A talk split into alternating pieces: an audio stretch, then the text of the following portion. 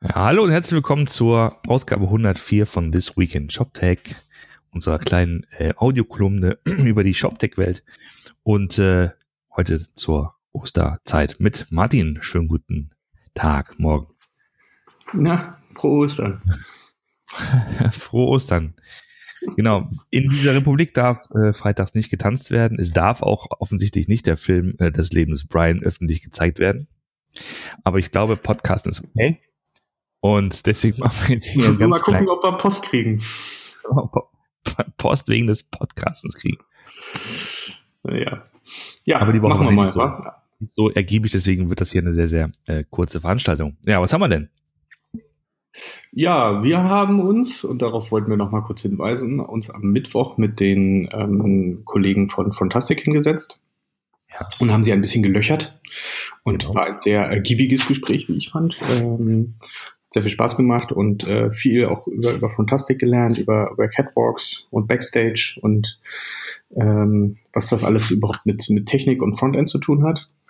Und genau, freuen uns jetzt auf das Treffen auf der Code Talks, da werden wir bestimmt auch noch ein bisschen quatschen. Freuen uns auch natürlich auf noch andere Treffen auf der Code Talks. Also wer ähm, Lust und Zeit hat, sich gerne mit uns äh, äh, auf einen Kaffee oder ein paar Nachos oder Popcorn mal in der Ecke zu setzen und zu quatschen. Wir sind da. Genau. Schön wir freuen uns auf euch. Schönen genau. Gruß und Feiertage.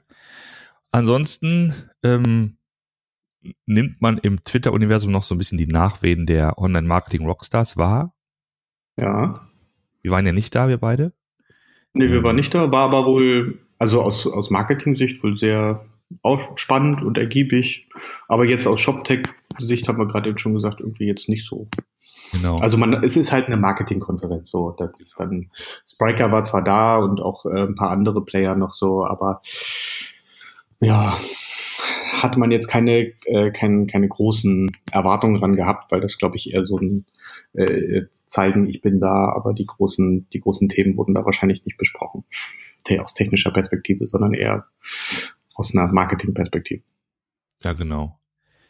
Ähm, ein Vortrag wohl, das war wohl auf der OMR, wenn ich richtig das gesehen habe, war von Google. Mhm. Und die haben da was vorgestellt namens Google Transactions. Und das wiederum ist schon, geht schon eher in unsere Richtung tatsächlich. Ähm, ja. Dabei geht's. Also man muss dazu sagen, genau, die gibt's ja schon länger, die Google Transactions. Ähm, aber die sind jetzt quasi auch in Deutschland gestartet. Das heißt, jetzt, können, jetzt können, bringt es auch Sinn, dass wir darüber endlich reden. genau. Mhm. So, die Internet World berichtet, das war David Snedden, Managing Director of Central Europe bei Google, hat das vorgestellt auf der OMR. Genau. Also, Transactions, willst du mal kurz erzählen, was, was es ist, worum es geht? Na, Transactions sollen quasi eine, ähm, ja, einen gültigen Kaufvertrag, wenn man jetzt in, im Juristendeutsch reden möchte, äh, möglich machen und zwar allein über, über das Voice Interface. Das heißt, es gab ja bereits schon, schon Actions. Also Zalando hatte ja vor einiger Zeit zum Beispiel auch mal so einen Geschenkefinder äh, ähm, mit dem Google Voice Assistant gebaut. Das hatten sie ja letztes Jahr im, im Weihnachtsgeschäft so ein bisschen lanciert. Und ähm, jetzt ist man halt so weit, dass äh, man diese, diese Actions noch weiter gebaut hat, so dann bis zu Transactions, äh, wenn man so möchte. und ähm, man jetzt quasi auch äh, ja, Lieferadresse, Rechnungsadresse, Zahlungsinformationen und so weiter halt über dieses Voice Interface angeblich wohl sehr äh, stringent und auch gut verständlich eingeben kann was dann dazu führt, dass ich halt diesen kompletten Flow, den ich äh, sonst jetzt eher aus dem Checkout kenne, äh, hier umsetzen kann. Es wird sicherlich auch so sein, dass man am Ende gewisse Sachen äh, hier einfach in dem, in dem Voice Assistant hinterlegen kann, wie Kreditkarteninformationen oder Adressen, so dass man dann nur noch aus denen auswählen muss und dann äh, wird diese Checkout-Strecke natürlich noch kürzer. Ja. Und ähm, lanciert wurde das jetzt erstmal mit in Deutschland, wenn wir es richtig gesehen haben, mit Flixbus. Mhm.